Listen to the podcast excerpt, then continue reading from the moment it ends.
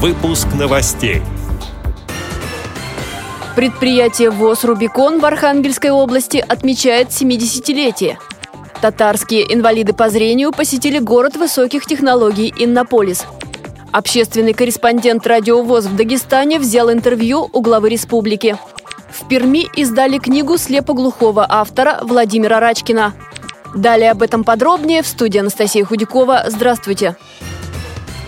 Его продукция пользуется спросом не только в родном городе, но и на родине Деда Мороза. В планах выйти на рынок всего северо-запада. В Котласе Архангельской области предприятие ВОЗ «Рубикон» празднует 70-летие. Сегодня лучших работников отметят благодарностями и грамотами областного правления и хозяйственного общества. А затем все соберутся за большим праздничным столом.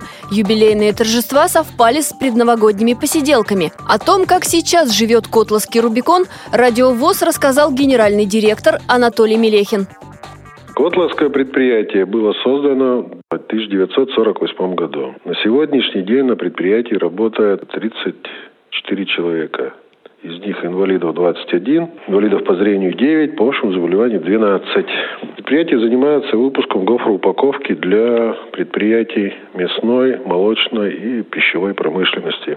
И продукция, выпускаемая предприятиями города Великого Устюга, это родины Деда Мороза, упаковывается в нашу продукцию. Предприятие за последние пять лет производит постоянную модернизацию оборудования, увеличив объем производства два раза. В дальнейшем планируется еще увеличение объема производства и также закупка нового оборудования для производства упаковки и с дальнейшим увеличением покупателей северо-западного региона.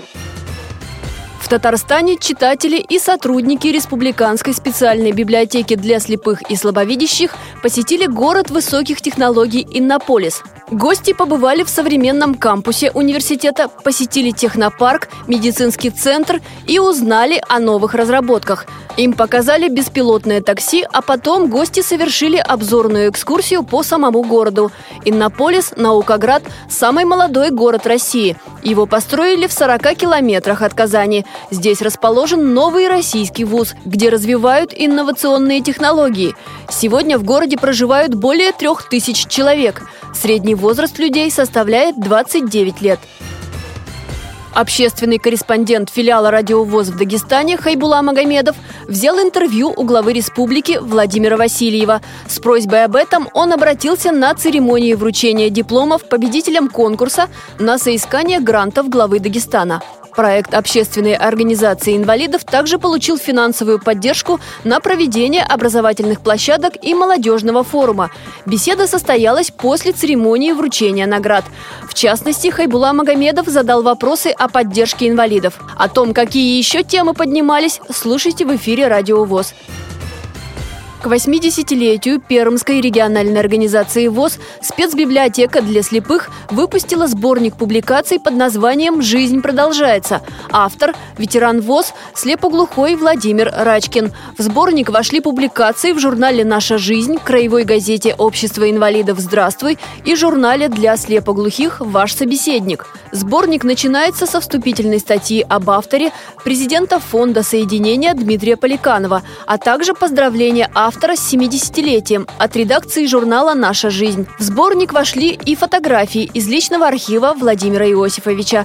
Тираж книги всего 10 экземпляров плоскопечатным шрифтом.